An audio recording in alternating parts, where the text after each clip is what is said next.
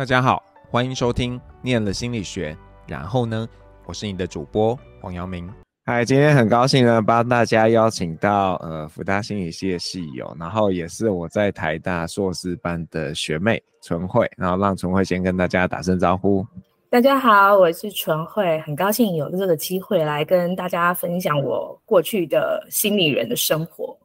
过去嘛，所以现在应该也还算心理人嘛，现在也还算。对啊。那纯慧要不要跟我们说一下，你是什么时候就觉得哎自己要来念心理学的？嗯，跟心理学正式的接触是我大学的时候，就是就读辅大的应用心理系，就是心理系的前身。这是有一个小故事的，就是在我们那个年代进大学有两个管道，就是一个就是大学联考，那另外一个就是用真试。的方式，那大概会在高三上面的时候是先走真试，然后七呃隔年七月在大学联考。嗯、那那时候我拿到真试的简章，我就翻到就是福大应心的那一页，我就发现说，哎，它上面说，呃，这个心理学是科学跟人文的集合或是交集。然后我一看，我就觉得说，哇，这就是我想要念的系，因为那时候。呃，我虽然是念的是三类组，可是所有的科目里面，我只喜欢生物而已。嗯，那所以那时候其实对于我未来就究竟要那个呃读什么科系，并没有很明确的想法。所以我一看到这个简章，我就觉得说，哎，这个呃还蛮符合我的性向的，我的兴趣，因为我那时候虽然是读。自然组，但是我是自然组里面的文艺青年，所以其实我并不是那么的理科导向。嗯，所以那时候我就决定说，呃，我要这个参加这个甄试，然后就是报辅大应行。那那时候，呃，有通过书面审查，然后也有进入面试，可是那时候我并没有被录取。对，怎么可能？对，那时候就没有录取，可是。就是你知道，越得不到就会越想要，嗯、所以后来我就用大学联考的方式，我就进了福大应心。对，嗯，那进来之后有没有偷偷记恨那些当时面试官是哪些老师？这样？呃，我并没有跟他们讲说我是被拒绝，然后再考进来的，他们可能也没有印象啊。对，对，但是我我现在去。就是去为我的人生的故事做一些注解，我会觉得说，嗯，也许那时候的我，从他们的专业的判断，并不是他们想要的学生，所以他们就拒绝了我。但是，呃，我是觉得说，呃，一个人他到底是什么样的人，可能就是也不能从别人的呃判断或是标准来完全的定义啊。所以，嗯，呃，我是对我的那一段的故事是。也不会觉得说非常记恨，或者是说觉得心里面有一个疙瘩，但就是觉得说，哎，这就是至少他们有发一个简章让我看到，说，哎，原来心理系是这样的学科，然后让我有兴趣就读。嗯，那你你来了念了之后呢，跟你的想象接近吗？因为其实我对心理学的认识，在我进入辅大应经之前，就是那个简章上面那几句话，其实我并不知道是什么，哦、但我进来之后。呃，虽然会觉得说哇，原来这就是心理学它的样子，就是它会包含很多不同的领域，但其实会觉得说，哎，自己真的很幸运，可以进到一个这么有趣的科系。对，嗯嗯嗯。那因为这个你后来走的领域，其实跟这个当时福大应心的主流应该比较偏离嘛，还是对，对那。是什么样的机会让你呃，就是你好像那个时候有跟陈学志老师做大专生嘛？对，那时候就是呃，是陈老师主动问我要不要做大专生的国科会计划。那因为我真的以前就是、嗯、就是随波逐流的过生活，那我也不知道我自己要想什么，我甚至不知道说哦，原来可以跟老师做研究这件事情。嗯、那当陈老师问我的时候。那他他那时候呃要我帮他做的是一个量表的编制，可是他已经洗了头，嗯、所以他就是希望有一个学生可以帮他做下去。那我就答应了他。那所以后来我们就把这个国科会计划做完。然后后来我也用这个成果去就是甄试研究所。嗯，那那时候其实就是修心理系的课啊。我觉得心理系的课有一个呃，心理系的特点就是说，因为它的嗯领域其实包含非常多的次领域，所以其实每一个学生在这个系里面都很容易找到自己有兴趣的一个领域。那那时候我比较有兴趣就是。社社会心理学跟认知心理学，对，那那时候刚好就是因为陈老师他的领域就是比较偏认知的，所以我就嗯，嗯，几乎是想都没有想，那我就是继续去这个甄试的时候，也是甄试实验认知组。如果现在有机会重来，会会做不同的选择吗？你说进别组吗？对啊，呃，有可能哦。但并不是因为说我觉得认知心理学不好，而是说其实当初喜欢认知心理学，主要是就是我很喜欢那种嗯，挖掘知识，或是就是获取知识的那个过程。嗯、那可是当就是年纪大了，那就是离开学术界，然后进入社会工作，然后也成立了家庭，你会觉得说，哎，其其实有其他的领域，它其实也是对。呃，我们的人生非常的受用啊，比如说发展啊，或者是共享。嗯、那比如说自己生了小孩之后，就会觉得说，哦，如果当初有读发展，就是往发展这个领域走的话，那应该也还蛮有趣，就可以印证自己的小孩就是怎么样发展，或是怎么样教养对他比较好。所以如果再让我选一次的话，我可能就是回到过去，我有可能会做不一样的选择。那那时候会不会？就是有那种就业焦虑啊，因为念认知往往就是很像只能走学术，然后不走学术，很像就就失业了这样子的感觉。呃，我觉得这件事情在我嗯研究所的时候，其实大部分时候我都没有烦恼过，因为那时候就觉得说我的学长姐，然后毕业之后就很顺利的找到了教职。就是在我之前的学姐都是这样子，嗯、所以其实并不烦恼说，呃，我毕业之后该何去何从，因为那时候就是理所当然，就是我毕业之后就是去大学里面教书，嗯，直到就是我要毕业的那那那个时候，才发现说，哎、欸，其实就业市场已经跟以前想的不一样了，嗯，就是呃，你虽然很顺利的得到博士学位，可是。就开始你要开始做博士后的研究，然后一边找教职。那这是我在我读博士班之前我没有想到过的。然后要说不顺嘛，我就不能这样定义吧。那时候你有去尝试应征教职吗？有哎、欸，呃，嗯、大概有进入面试，大概有四五间，但也有一些就是呃，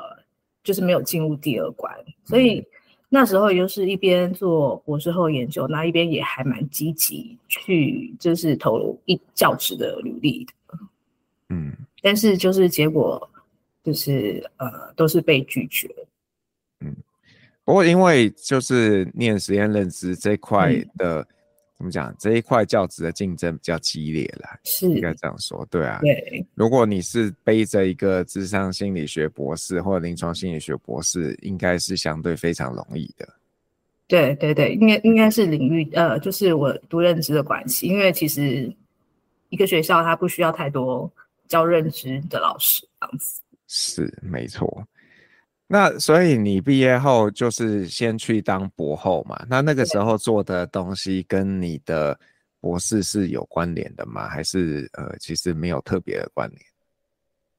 呃，其实我毕业之后，我第一个工作我是到正大的杨建明老师的睡眠实验室做博后。嗯、那其实杨建明老师他是一个临床心理的老师。对。那为什么我会找到这个工作，或是我第一份工作是这个？是有一个有趣的故事，就是这个工作其实是花老师帮我介绍的。对，但其实我跟花老师的交集不多，就是我们系上 seminar 的时候，嗯，不是会规定说，呃，在某一个阶段，你修课到某一个阶段，你要给全系演讲。嗯，那他就是可能是学术委员吧，所以他就会坐在下面听。那有一天我快要毕业的时候，我就我已经忘记我怎么知道了，但呃，就是花老师他帮我搭起了我跟杨老师的连线。那这个故事就是说，因为杨老师他要出国访问一年，那他需要有一个我后去，就是留在就是在台湾，就是帮他 hold 住他的学生。嗯、那他就问花老师说：“啊、有没有学生可以推荐去要毕业的学生推荐去、呃、当博后？”那花老师他就想到了我，然后就跟杨老师推荐说：“哦、我这个学生。”还不错，还可以。那所以我就去跟杨老师见面，然后见面之后，可能他也觉得 OK，所以我就去了临床领域的呃实验室当博后。但其实你问我说，这跟我的呃专业有没有相关？其实表面上看起来是没相关，因为我是读认知啊，我怎么会去临床心理的实验室工作呢？嗯、但是其实，因为其实临床心理有一些研究。它是认知取向的，比如说病人的注意力啊，或是一些脑波的呃记录等等，所以他其实也会需要说，呃，有一个懂实验设计，嗯嗯，他会写实验程式人去带他的学生，嗯，所以在那一年，我就是呃带他们的学生做一些认知上面的实验，那也教他们写程式。就是写 ePRIME 用你教的一些的书、嗯、教他们，对，所以这就是啊，虽然我我没有办法直接回答你是它是不相关的，但其实我的确是在那边发挥我在认知领域所受到的训练的。嗯，其实那就像在当助理教授啦，感觉上对不对？你在管这些学生，只是你可能不用上课。哎、欸，对，那一年的感觉是这样子，对，嗯。有没有希望？那你就不要回来好了，我就继续帮你接管。对，但其实就是博士后，呃，我觉得做研究当然是一个我很喜欢做的事情，但是它有它的现实面，嗯、就是说这个博士后通常都是一年一聘，嗯，所以当你的一年的这个计划都还没做完的时候，你就要开始烦恼说你下一个工作在哪里。嗯，那即便是老师很想要你留下来，可是只要国科会没有批准说，嗯、呃，你可以再被聘一年的话，那你就没有办法在这个实验室待下去。嗯嗯。所以那时候我就在杨老师的实验室做了一年的博后。那因为没有后面的就是经费，所以后来我就换到嗯师大的科学教育中心当博后。那我在那边待了四年多。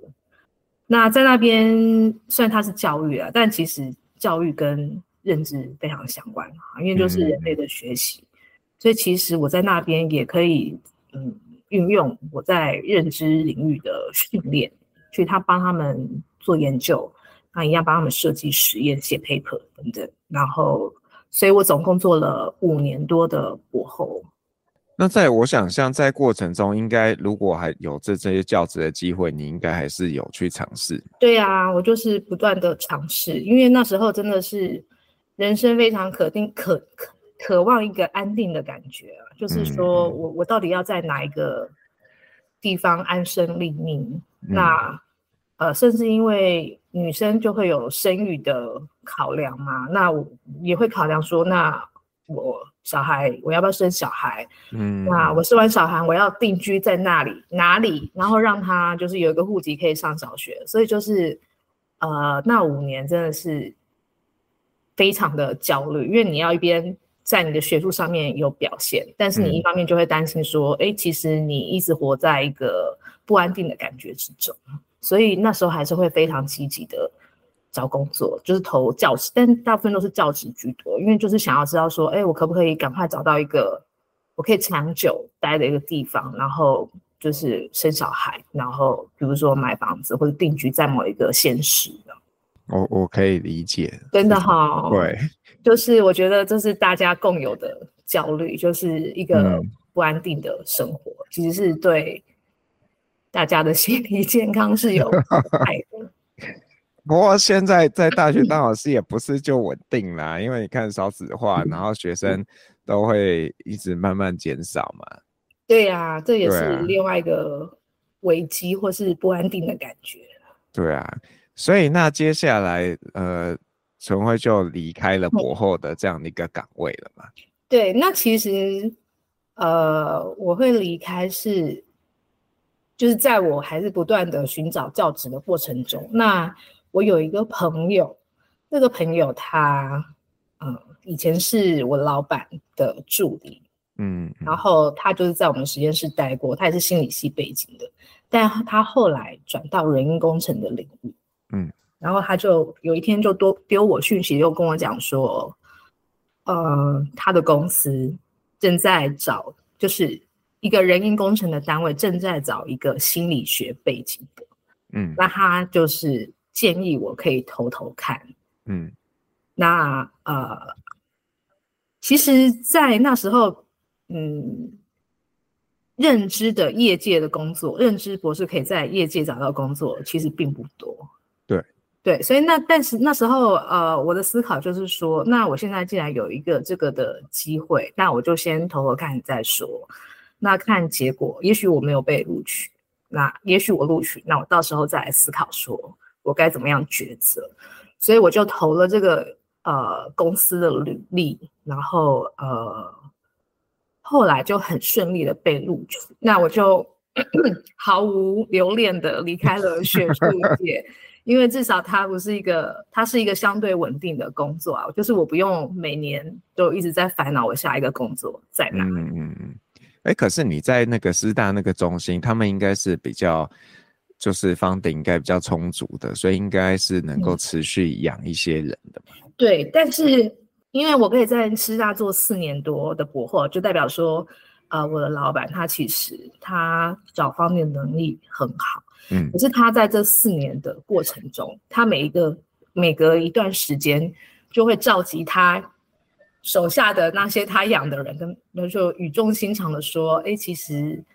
啊，funding 的状况就是越来越不好，就是可能嗯，嗯，我不知道，也许是呃，他可以得到呃补助的机会，或是预算的金额有逐年下降，哦，就是的情况。”所以他每一年都会召集大家，然后跟大家说明说，哎，其实这个状况不太好，所以如果你有能力离开的话，那就是尽量找机会离开。对，所以他也是讲的非常的明白，就是他没有办法养大家一辈子，所以呃大家都非常有危机意识。那即使在那边，他也是一个呃相对稳定的呃就是学术的单位啊，但是呃跟就是外面的业界的工作比他还是相对不稳定，因为他还是有一年一聘的问题。嗯嗯，对，那老师也是要看他有没有钱，他才能决定说他有没有办法留你下来工作。对，而且博后比较贵，我还不如。对呀、啊，博后真的可以养养两个硕士助理。对，哎、欸，可是博后其实是不是也可以自己写国科会计划，然后带进去、哦？但其实我也有就是尝试说。呃，写就是博士后，他国科会有一个，就是他有一个 program，就是你可以申请自己的，嗯，把自己当计划组成。但是我申请也是都没有通过，对，哦，所以就呃非常的可惜，就是一直没有办法在这个学术界得到很好的结果，这样子，嗯嗯嗯。那所以后来我就是得到这个业界的录取的机会，我就。决定就是好好的抓住这个机会，我就到了我业界工作。嗯，如果我遇到这样的机会，我应该也会毫不犹豫。我想，真的会会有一点犹豫啦，就是因为呃，当老师这么久嘛，然后对于教学，嗯、就对教学这件事情，我其实是有一些热忱的。是，对啊，所以会有一点点犹豫，但是现在的大环境会呃。让你的犹豫变少，这样子，我觉得。对对、嗯、对，应该是。那讲一下人因工程的一个工作，你们会做什么样的事情啊？呃，其实呃，我们业界就跟学术界它的取向完全不一样。那它就是它的主要的目的就是还要生产，按照客户的需求生产一个产品。嗯，对。那这个产品就是人因工程在里面扮演的角色，就是说，哎，这个产品它可能在设计出题的时候，那我们就要提供意见，就是告诉这些呃负责制造或是设计这个产品的工程师说，哎，这个设计有没有符合人因工程的精神，或是人因工程的需求？那什么是人因工程的需求呢？那可能就是说，哎，这个呃产品在运作的时候，你要确保人员的安全，嗯，好那再就是说，可以让这个呃人员的表现或是绩效，那达达到一定的水准。啊，所以我们会就这些呃一些人因工程的要点，去在设计初期的时候提供设计的建议。那在呃他产品制造的或是设计的过程中，我们还会扮演另外一个角色，就是说我们会去做审查的工作，就是它设计的产品有一个呃。雏形的时候，那我们会再度的介入去评判，就是说，哎，你这个设计有哪一些地方，它其实是嗯不好的。那不好，可能就是说，它对人员的呃安全会有危害，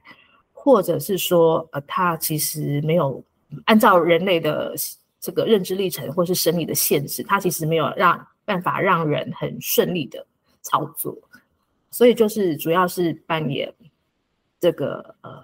提供设计建议跟审查的角色。哎，所以那你是呃怎么讲？有一个嗯概览或一个百科全书在那边，然后你就翻阅，嗯，今天要设计一个呃指标好了，好，我就来翻翻，哎、嗯，在指标这边怎么样？还是说有些事情你需要做一些 pilot study？比方说，哎。我们今天这个东西是一个未知的，嗯、那我来试试看，如果用 A 怎么样，那用 B 哪一个比较好，然后再把这个结果呃丢出去，告诉人家说，哎，经过我们验证，然后我们觉得 A 比较好，这样子。哎，其实我们的方法有还蛮多的，那当然一个就是说，呃，我们会有一些设计的规范，嗯，对，所以我们会参考这些设计的规范，给一些建议。那当规范上面。没有写，就是因为就是规范是已经写成书文件的形式。那有一些比较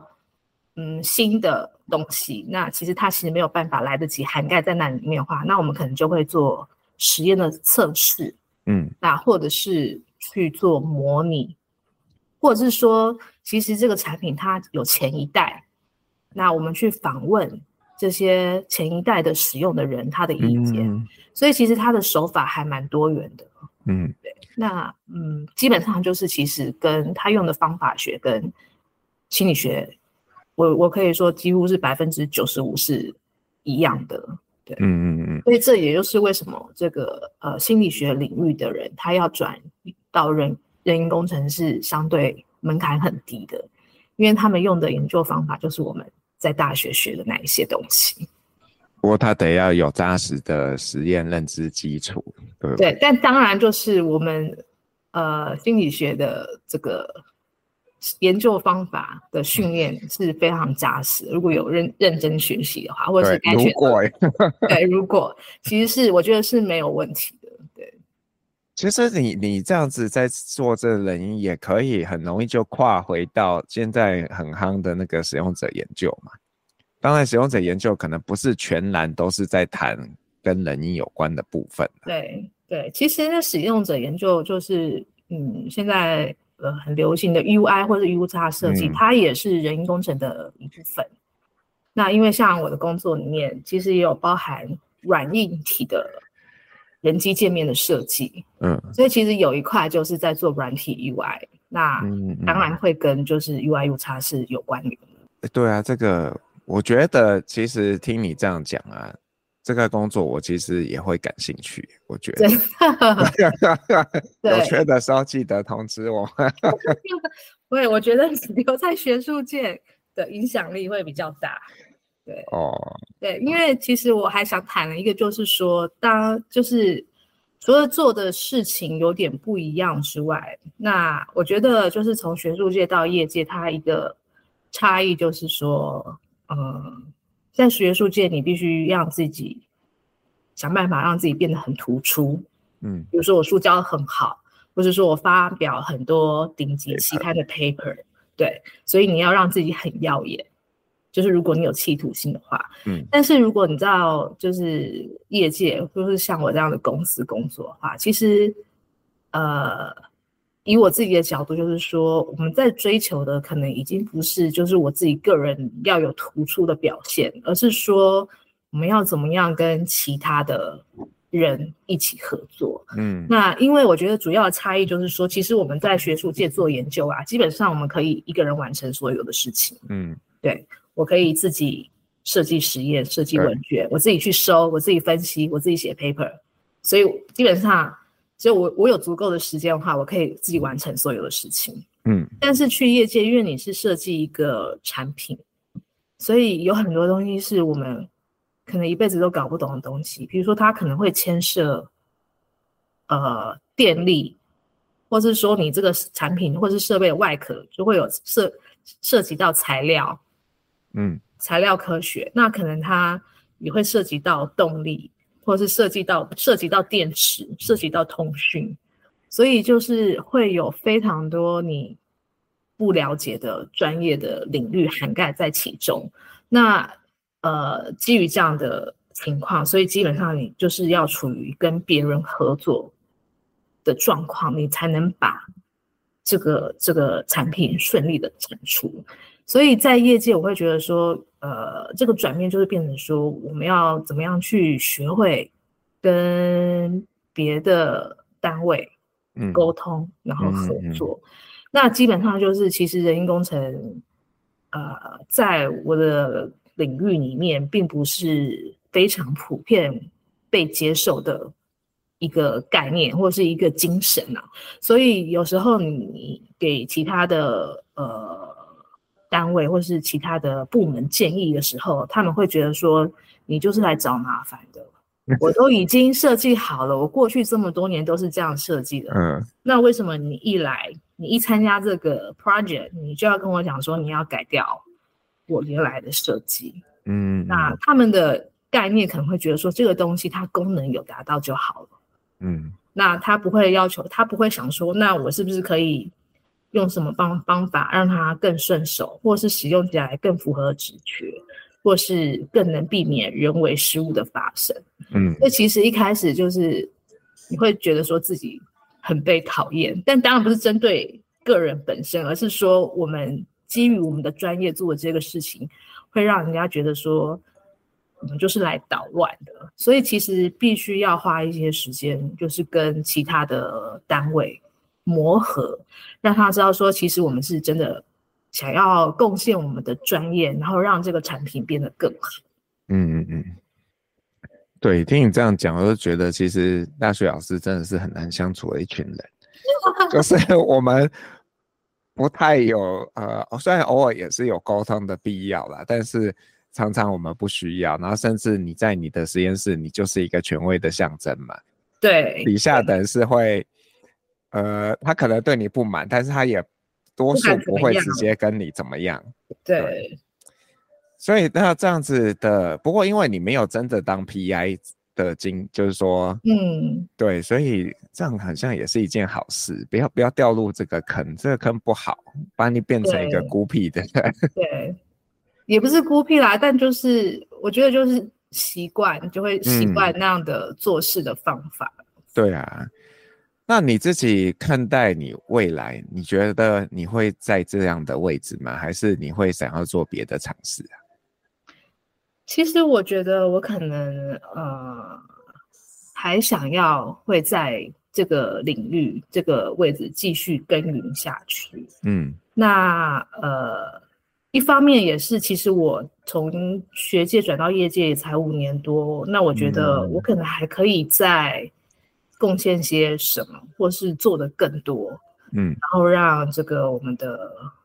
产品更好，嗯，那我这边可以稍微透露一下，就是说，其实我做的是国防的产业，所以其实啊、呃，我在做这个工作的时候，呃，我会有一种使命感，就是说，其实我把这个东西做得很好，那。让它很安全、很好用，然后使用起来很效率。那其实就是我用另外一种方式在对我的国家在做贡献。虽然我希望它永远、永远、永远都不要太上有场，嗯，但是就是基于我的专业，就是我可以做的贡献。所以其实有一方面是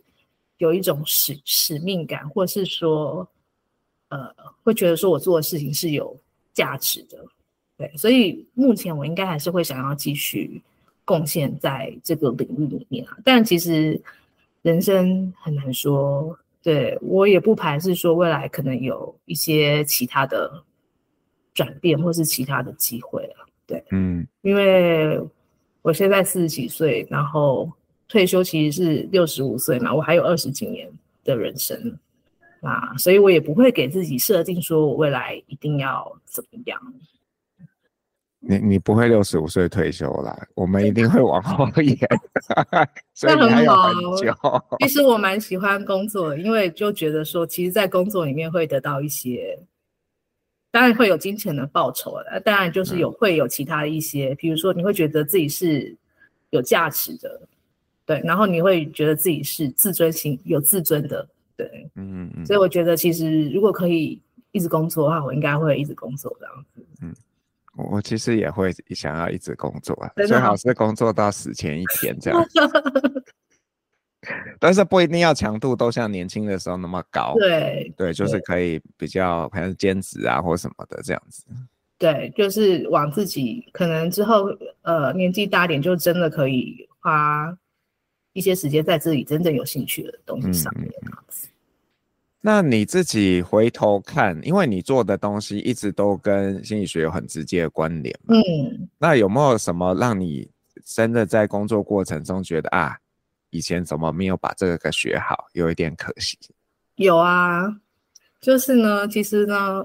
嗯，我开始读认知的时候，其实应该跟你时间差不多。他那时候就是有一个认知科学的兴起，嗯、也就是说那时候开始。渐渐的流行很多脑科学对。的研究啊，或是说眼动，或是脑波的研究，或是做 fMRI，嗯，所以后续就是大家就是会这个很多人就会投入这样的研究的领域。那可是因为我们那个时间就比较尴尬，就是嗯，那是刚开始的时候，对，所以有些人会选择在那时候就投入，那有些人会。就是觉得说，呃，可能我不需要，或是我对那个没有兴趣。那我就是那个对觉得对这些生理的研究没有兴趣的人，因为我就觉得说，嗯、啊，那你发现做什么事情的时候，哪一个脑区会亮？那那又怎么样呢？对 不好意思，我讲的有点直接，嗯，所以我对那方面就没有。就是不太有兴趣，所以以至于说，嗯、呃，其实现在回头来看，就觉得说，那其实我是失掉了，就是因为我没有掌握住这个部分的研究，所以我其实有可能就是失掉了很多的机会，嗯、因为他们后来就是会希望说，老师他可能会有可以做脑造影的对。就，那脑造影的研究其实相对也可以发比较多的 paper，嗯嗯嗯，所以那时候会觉得有点。你回头看会觉得有点惋惜，就是说，啊、呃，如果我那时候就是不要管自己喜不喜欢，然后我也是接触这方面的这个技术的话，那也许我会有比较多的机会这样子。嗯嗯。哎、欸，不过你在杨建明老师那边，他们应该有用脑波仪吧？嗯、对，他们有用脑波仪，对。嗯。对，那现在这个会回过来反扑吗？就是你在做人因，应该有时候也要用一些这些客观的。有啊，他们他们其实我觉得，呃，这这有一个有趣的故事，就是说在我们心理学的领域里面，我们会觉得说眼动啊，或是脑造影啊，或是脑波的研究，它都是生理的指标，嗯、对不对？对。但他们在人因工程里面，他们会 care 一个东西，就是说人类人人的心智负荷。我在做某件事情的时候，我的 loading 有没有很大？嗯，那他们就会说，他们用的心理的指标就是脑波、肤 电、眼动。那我就觉得好不习惯哦，那明明就是生理的啊，然后还跟别人吵过一架，因为我就觉得说这很奇怪。但他们就觉得说，那他们那是他们可以用的心理的指标。然后那时候，呃，虽然不是所有的工作都会需要用这个东西来做评估，或是会使用这样的技术，嗯、但还是会有一些计划会需要，所以这时候我就会必须要花更多的力气去学习我以前没有学的东西。嗯，对。不过这对啊，那有学就是有成长嘛，你以后就在履历上就可以写，我也做过什么什么什么。对啊，但其实因为呃，我觉得有一件事情还很很奇妙，就是说，其实在国外的人因工程领域会有很多心理系的人去做，嗯，那可是国内的人因工程大部分都是呃读工业工程系毕业的人去做，嗯，是，对，所以其实我在我们的团队里面就是一个非常特别的存在，就是我就是跟。只有我是心理学背景的，嗯，那所以跟只要跟心理，他们觉得跟心理有关的话，都会都会归我管这样子，嗯嗯。那我觉得这跟整个到底谁先进来这个产业，然后带了哪些人进去都有关系啊，所以就是靠你了，心理学界就靠你了，把大家都拉进去。桥梁，对啊，对，因为其实呃，就我了解，就是人因工程一开始也是。在国外的心理学的老师带进来的，嗯嗯，对。那可是后来就变成说，我不知道是因为他他被归在工业工程系的领域下，所以他他感觉就是看起来并没有呃那么的交流频繁，或是说他们会觉得说，嗯、哦，我们是一整个领域的，因为就是好像。因为我有我也有去过人因工程学会，可是那在那里我只认识我的同事而已，我没有看到 心理学的老师或是研究生来参加，所以我觉得这是蛮可惜的一个地方啊。就是说，其实它它是非常非常相关的领域，我甚至不应该就是不需要跟别人解释说为什么我会出现在对人因工程的领域里面，因为其实人因工程是实验认知心理学长出来的东西，对，所以。我应该是不需要去为我的存在，就是去说明或者是辩解，说为什么我现在在这个位置里面。对，嗯，但其实，但现在看起来，就是反而是我需要花一些力气跟其他单位的人解释说，啊，我是为什么我读心理系，但是我是在人因工程的单位里面呢？嗯嗯，对。现因为这个大中可能都是清大跟交大公共的。毕业的学生进到这个领域嘛？对，也有中原、中原、东海，就是都有。嗯、其实还蛮多公、哦、公共系的学生。嗯嗯，对对，因为我曾经我想想看，那个是清大还交大，就是某一个的公共底下有一些做心理学的人，我们曾经有一些些交流这样子。对，还有包括像许尚华老师嘛，当然他已经退休了，嗯、就是也是在那个领域耕耘很久。对。对啊，所以就是要靠你了，我觉得。我尽量，嗯、但但我觉得还是需要很大的努力。对，嗯，对啊，因为这个真的是跟心理学非常直接相关，特别是做实验认知的人。对啊，这就是你的应用啊。结果我们居然没有太多人有机会可以跨到这个地方。对，我觉得还蛮可惜的，因为它其实人因工程它就分三大领域。嗯，那其中一个领域就叫做认知人因，嗯，就是它就是比较 focus 在了解说啊、呃，我们在做设计的时候要怎么样顺应人的认知的历程的特性去设计这些产品，嗯，但其实呃还是有一些做心理学的人在投入这一块，但其实并不是太多，主流还是那些公共系毕业的，就是公共系的老师跟学生。嗯嗯嗯，那现在这个题外话，这可能有一点挑战的问题，就是说，因为现在整个 AI 生成快速的入侵嘛，那这件事情在人因工程领域也一定要去讨论，这是这个对于人的一个运作造成什么影响？对啊，其实啊，你说你说。就是你们有在这边做什么呀？呃，但是这可能有机密，又不能讲。那那你就讲你自己的看法好了。好，我自己的看法。对啊，我觉得就是 AI 它，尤其是这阵子的风潮啦，那的确是会引发一些讨论。嗯、但我是不觉得说，那这样是不是未来就没有呃人工程生成的空间呢？嗯，因为其实呃。其实讲那个 AI，它你可以先讨论到另外一个相关的话，题就是自动化。嗯，对，就是你跟你跟电脑或是机器合作，那你可能会有不同的自动化的程度。那有时候在某些呃情况下面，人的掌控度可能是很大，那它到相对的极端的部分就是呃机器或是电脑或是 AI 掌控的程度比较大。嗯、那其实呃一个重要的议题就是说，那我们到底要决定谁可以就是做事的比例比较大？嗯、那其实比如说像现在看的那个很多呃。自动驾驶的车子，它常常在发生就是意外。对，那但其实就是一个很重要的自动化的 issue 啊，就是说你让车子、电脑、车子里面的电脑帮你做这件事情，但人其实他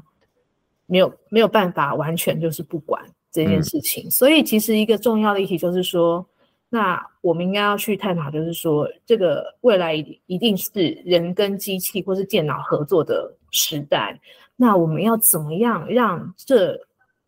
两两方两个呃，一个是人人有人的特性，电脑有电脑的特性，嗯，那如何就是考虑他们的特性，然后让他们可以很好的工作，其实是一个非常重要的研究的议题。所以我觉得，在 AI 可以掌管全世界之前，那其实还有一段路要走，就是说，那我们究竟要怎么样跟机器合作？我觉得这段路可能很短，现在这个对对对，速度很爆炸，可能被逼的动作要快一点。对啊，真的。那那呃，就是我想，就是最后要请你给呃两类人建议。好，有一类的人是他可能是高中生，他觉得他想念心理学；嗯、另一类的人是已经进到心理系了。那你会给这两类人什么样的建议？好，如果是高中生想念心理学的话，那我会觉得说，如果呃你有办法可以，比如说你有资源，那你也有办法的话，那可以来读啊，非常好，因为我觉得心理系是一个很棒的科系。嗯，那甚至我觉得呃，你那些不想要当，也就是主修心理系的人，他应该也要接触一些心理学的。知识，那一定是对他的各方面都会有帮助。嗯、所以我我觉得很多年轻小朋友的担心，就是说他把这个我大学到底要读什么系，当做是一个人生非常重大的决定。但其实从我们已经读了二十几年的人看来，会觉得说，其实你读心理系不代表说就是你跟心理系结婚啊，你永远可以。有其他的可能性，你可以换领域，嗯、或是说你可以有不同的结合。所以其实我会觉得说，那如果你想念的话，那就念念看。那呃，你可以中途反悔啊，或是说你可以就是在主修其他呃嗯辅系吧，辅系双主修都可以。所以我会觉觉得说很鼓励，就是如果想念就念。嗯、那第二种人的话，就是已经进到心理系的人的话，我会觉得说呃。当然，你进入这个心理系，有可能是，就是你主动的，或是你被命运安排进来的。那我觉得会给就是在已经就读的人的建议，就是说，呃，第一个就是说，如果你未来想要有机会从事心理学的工作的话，那你一定要掌握方法学的训练。因为其实这个方法学的训练是我们吃饭的家伙，因为其实很多不是直接跟心理学相关的，比如说呃，之前我们大学的时候很流行去调查的公司，像什么尼尔森那些做研究、问卷访谈的那种研究，所以它也是吃你的统计能力。那如果你要到 U I U 差的话，那其实就是吃你的实验设计。好，或是一些访谈的能力，所以我觉得说，呃，你未来不一定要走真正纯心理系相关的工作，但那就是那些你掌握的方法学，就是你可以有本事或是有基础去探索其他跟心理系比较没相关的工作的一个资产，所以会建议说，啊，那你既然都已经投到一起了一半，那你就把它好好的学好那些方法学。那再就是说，呃，第二个建议就是，呃，很多人会觉得说，啊，我进心理系，那我的工作可能就是，要不然我就是走咨商、咨商或是临床，那要不然我就是走工商，那我可能之后去做人人资或是教育训练。但我觉得其实有一句话是这么说，就是说，其实十年之后的工作现在都还没有出现，十年之后十十年之后会有的工作现在其实都还不存在，所以嗯，不需要去限制说，哎，我学学了心理学，我就能只能走过去的人走过的路，而是把这个在学校里面学到的东西当成是一个养分。那可能未来有一天，你就会发现说，哎，你想要从事的一个可能过去比较少人做的工作，刚好心理学可以派上用场。所以就是把心理学的知识或是训练当成是一种养分，而不是说限制你未来发展的框架。可是很重要哎、欸。对啊。可是他们往往对方法学都是比较抗拒的。就是、但是真的就是，如果你有很你统计很好。真的很吃香，我是这样觉得。嗯，因为你可以做的工作就变大变多。现在不是很流行那个 data science？对啊，其实也是就是在吃你的数据分析的能力。嗯，对对。不过他们可能就是出去之后才会懂吧。真的，我 去那边苦口婆心，他们就觉得好无聊哦。对啊。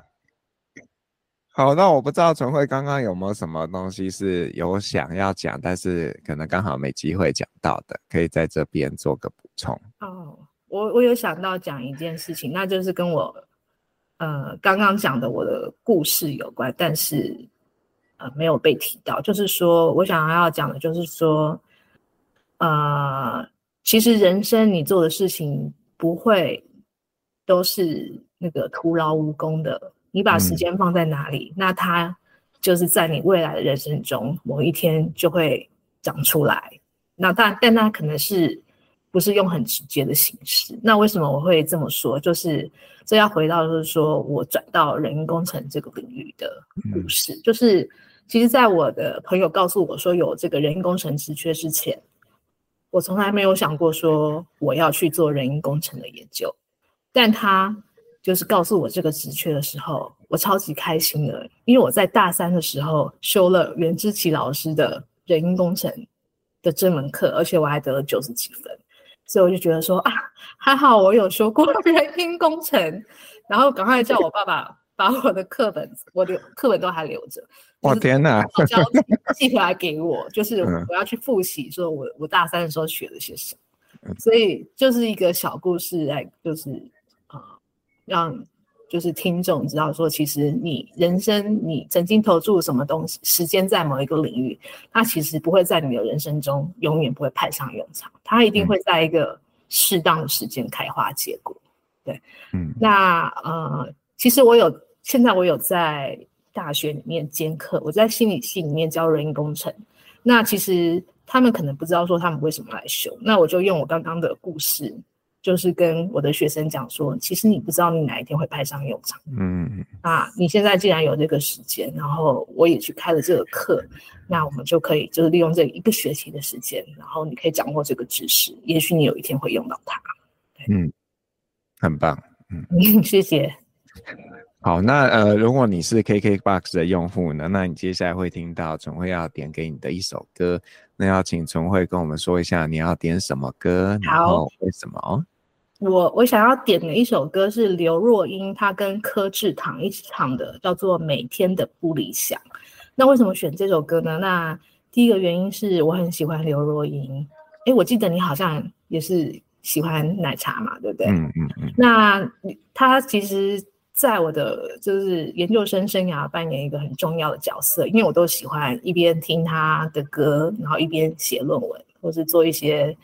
这个学术上面的事情，那再来就是说，其实这首歌，呃，它很轻快，那它但是它要点出一个，就是我们常常忽略的事情，就是说，其实我们现在的人，这个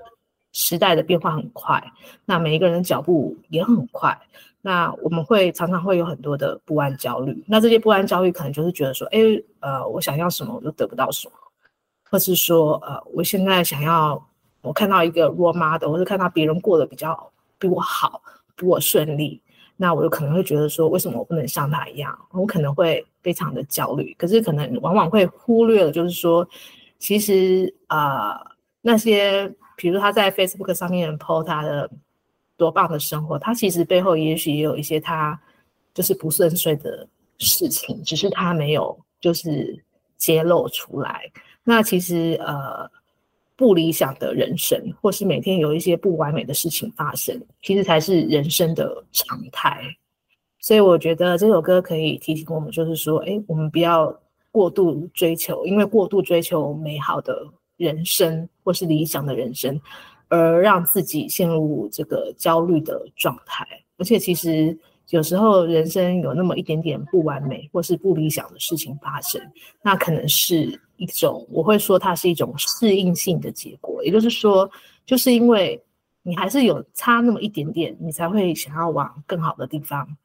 去做，或者是去发展。那就像他呃最后一句歌词，他是说：“我需要每天的不理想，完美的才该烦恼，没有期望。”也就是说，如果太完美的话，其实你人生就没有什么好期待的。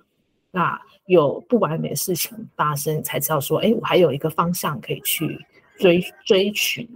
好励志啊！嗯。好，那就谢谢陈慧。好，谢谢你。谢谢。好，我是黄耀明，我们下次见喽，拜拜。